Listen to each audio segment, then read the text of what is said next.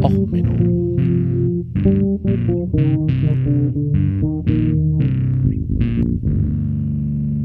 Der inkompetente Podcast über Dinge aus Militär, Technik und Computer, die so richtig in die Hose gingen.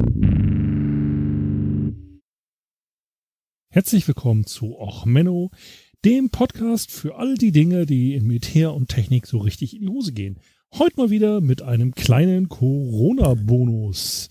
Ja, ähm, heute die Bonusfolge Alles Käse. Da musste ich wieder an Chip und Chap denken, die Ritter des Rechts. Ja, Disney Plus hat gestartet. Ich hab's nicht, hab's nicht geguckt, aber ich musste wieder an Samson denken mit mm, Alles Käse. Also heute die Musik, ein Medley äh, von den Grey Knights, wo es drin vorkommt, und nochmal der Metal-Version von Chip und Chap, Retter das Rechts, als die Metal-Version des Intro. Wer jetzt für heute unbedingt noch einen Ohrwurm braucht. Ja, worum geht's? Es geht ein bisschen darum, dass wir jetzt ja sehen, dass eine die unsichtbare Hand, äh, Hand des Marktes dafür sorgt, dass die Versorgung mit Klopapier, Beatmungsgeräten und äh, Gesichtsmasken ja sichergestellt ist, nicht? Habe ich ja schon ein paar Folgen jetzt drüber gemacht, wo ich mich ein wenig drüber mokiere und über die Doofheit des Menschen nachdenke.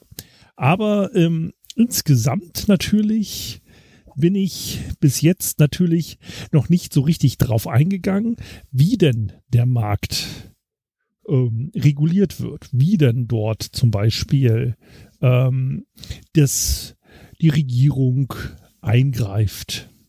Naja, und das ist relativ einfach. Die Regierung greift ja durch verschiedene regulatorische Maßnahmen ein. Also in Amerika zum Beispiel wurde die Kreuzfahrtindustrie für mehrere Milliarden jetzt gestützt und man hatte vorgenommen, für äh, eine Milliarde jetzt nochmal 40.000 Beatmungsgeräte zu kaufen. Das war aber Trump zu teuer, also hat man nur die äh, Kreuzfahrtindustrie gestützt.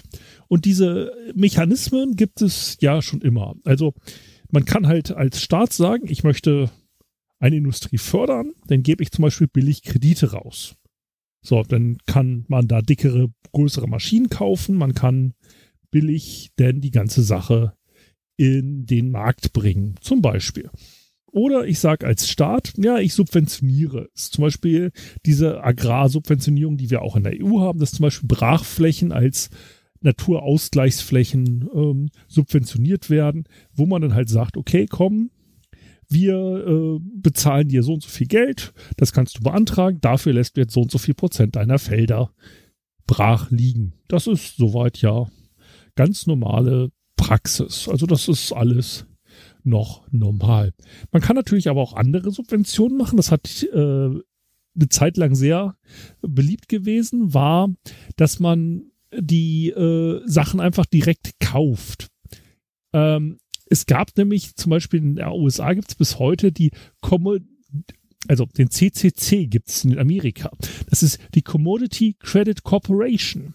Die ist 1933 gegründet worden und deren Ziel ist es, den ähm, die Pharma in den USA zu stabilisieren und dafür zu sorgen, dass immer eine ausreichende Menge an hochwertigen ähm, Materialien zu vernünftigen Preisen zur Verfügung sind. So.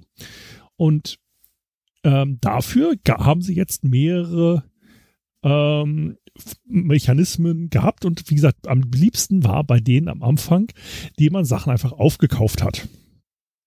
Die man, ähm, also das Problem am Farmleben ist ja, dass man nicht genau weiß, wann hat man wie viel Milch, wann hat man ähm, wie viel Absatz und so weiter. Man muss dann halt auch Sachen, äh, die sind verderblich und, und, und, und, und was es da alles für Probleme gibt. Ja, und deswegen gibt es zum Beispiel auch in Italien eine, also Banken, die halt ähm, ein Tresor voller Käse haben ne, dass man halt dort äh, Kredite aufnimmt und dort der muss ja reifen, der Parmesan, und dass man während der Reifung einfach das ähm, ach Gott, jetzt soll ich wieder knacken. Äh, tat, so. Nee, funktioniert wie alles. Ähm, also, dass man während der Reifung quasi der Kredit dadurch gesichert ist, dass der Parmesan in einem Tresor der Bank reift. Das ist ähm, dort in Italien ein normales Geschäft. So. Und dadurch kann jetzt halt der Käsehersteller hat er seinen Kredit, der ist abgesichert bei der Bank und alle verdienen daran.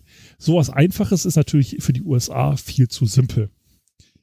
Ähm, ich werde jetzt ein wenig über die USA reden. Dasselbe Prinzip hat es auch in Deutschland und in Europa gegeben. Aber die USA ist halt noch schöner. So, in den USA hat also diese Förderbank für Farmer angefangen, Käse zu kaufen und den ähm, quasi einzulagern. So, jetzt kann man sich natürlich überlegen, okay, ich verkaufe der Staat nur das Billigste vom Billigen. Na gut, hat man gemacht im Endeffekt, weil es war Cheddar. Oh. Also ich weiß nicht, wer Cheddar kennt. Ich meine, die meisten werden, ihn kennen. Wer schon mal auf Weltreise äh, gewesen ist, der wird wissen, okay, es ist gibt Schlimmes, was die Großbritannien, also das Vereinigte Königreich, in der Welt gemacht hat, auch zu ihren Kolonien. Aber das Allerschlimmste ist diese Käsekultur, die sie installiert haben. Chester und Cheddar überall. Nur Chester und Cheddar. Das ist, ne, und genau, sie haben sogar drei Sorten. So haben wir Chester Mild und Chester Tasty. Boah, grausam. Naja, auf jeden Fall ging es um Cheddar. Und dazu gab es dann extra die PCD 5, eine extra eine Norm, weil man möchte ja nicht ähm, dass irgendwie nur der billigste Käse verkauft wird, weil sonst könntest du ja halt irgendwie Industrieabfall herstellen und den ähm, dem Staat andrehen. So, nein, man hat dort halt extra eine Norm, wie denn dieser Käse bitte auszusehen hat. Man hatte extra Käsekontrolleure eingestellt, die dann halt, der Käse wurde in Fässern geliefert. Die, das Fass, da gibt's immer so ein naja, so ein Anzapfhohl-Loch, äh, also wie man es hier in Bayern kennt von Ozapft.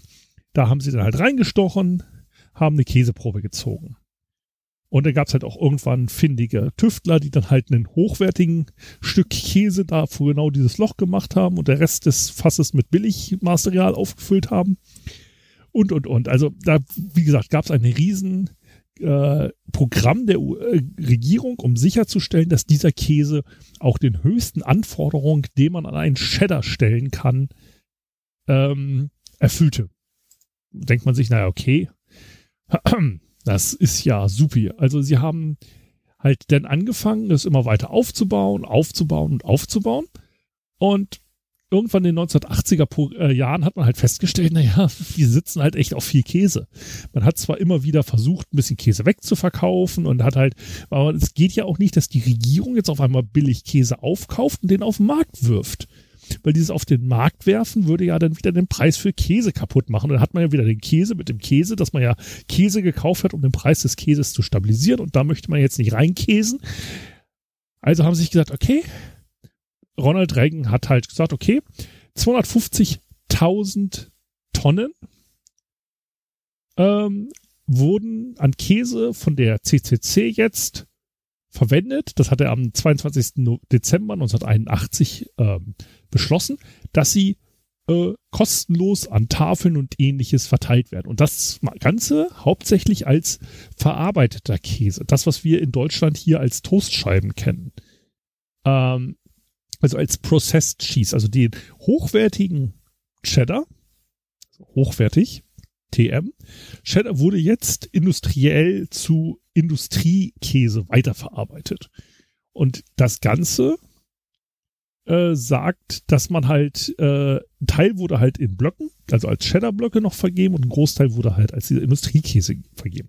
Das sorgte dafür, dass das jetzt in, in ähm, ans Militär gegeben wurde. Man kennt es, so, im Militär kriegt das beste Essen äh, und in äh, Krankenhäusern, in Gefängnissen und in Schulen verteilt wurde. Und die Sozialhilfe kriegte Käse. Das war halt in Amerika jetzt eine Zeit lang so, dass nur wenn du, also wenn du richtig arm warst, konntest du, kriegtest du nur Government Cheese. Also du konntest dir keinen echten Käse leisten, sondern kriegtest halt nur Industrieschrott dieser Industrieschrott hat halt aber auch so hohe Nährwerte, dass halt dadurch die Leute, die halt sehr doll von diesem Macaroni in Cheese gelebt haben, also einfach nur Macaroni mit Käse, ähm, das ist ja auch so ein amerikanisches äh, Standardessen, dass dort die Leute halt massiv übergewichtig wurden.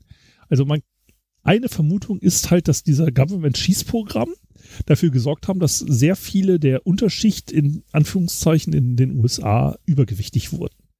Und also insgesamt hat dieses Programm absolut nicht funktioniert. Die USA mussten nämlich immer mehr Warenhäuser, die haben Höhlen angemietet, Lagerhäuser und, und, und um diesen ganzen Käse unterzubringen. Und danach haben sie den Markt damit geflutet, dass bis heute halt Government Cheese so einen gewissen Kultstatus hat, halt das auch noch heutzutage Feinschmecker der Meinung sind, naja, nur ein, ein Burger wird erst dann richtig gut, wenn du so ein Government Cheese drauf hast. Den gibt's aber eigentlich nicht mehr. Äh, und deswegen gibt es jetzt Leute, die versuchen für Burgerrezepte halt diesen Billigkäse nachzukreieren und ähnliches. Ich hau euch Links unten rein. Es gab auch einen guten äh, Podcast über ähm, die Ökonomie des Government Cheese. Also ich habe jetzt ja die ökonomischen Aspekte nicht eingegangen. Verlinke ich euch auch unten. Ähm, da bin ich auf die Idee gekommen, weil es um die Öko äh, ökonomischen Aspekte geht. In Deutschland hatten wir das ganze Problem mit Butter. Also in Deutsch hatten wir die Butterberge Wer sich daran noch erkennt, gibt es immer wieder mal einen Spiegel, Agrarmarkt. Also 1950 fing es halt auch in Deutschland an mit der Subventionspolitik. Und dort hat man halt den Bauern gesagt, okay, ihr könnt Butter zu einem garantierten Preis an den Staat verkaufen.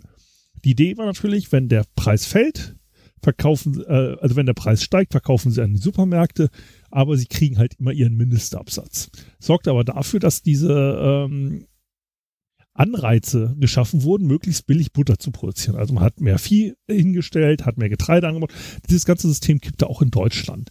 Man hat also so massiv die äh, Milchproduktion gesteigert, dass jetzt Deutschland ja auch ganz massiv ins Ausland äh, Milch exportiert.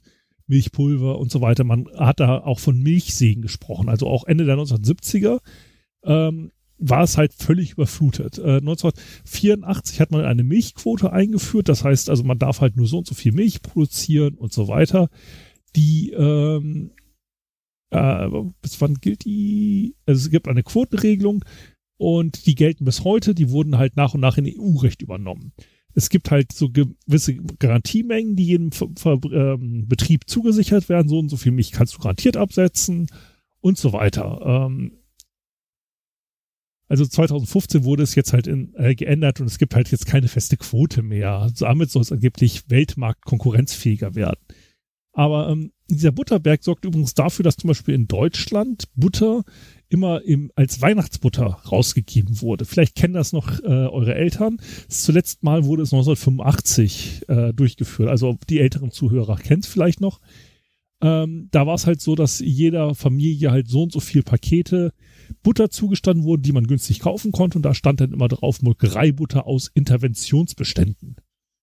Ähm, ja, wie gesagt, man hatte halt strategische Butterreserven. Und diese strategischen Reserven ähm, haben halt auch den Markt durcheinander gebracht. Wie halt mit jeder strategischen Reserve. Ähm, ja, und wenn ihr euch also fragt, warum es jetzt keine strategischen Reserven auf Artenschutzmasken und ähnliches gibt, ja, das würde ja den Markt auch durcheinander bringen, das will man ja nicht. Also hatte man sowas nicht angelegt. Ähm, ja, wie gesagt, ich hau euch da ein paar Links unten rein.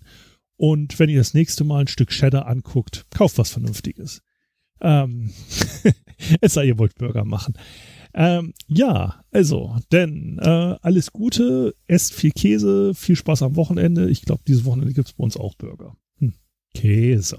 Na gut, äh, also bis demnächst. Alles Gute, euer Sven. Ciao, ciao.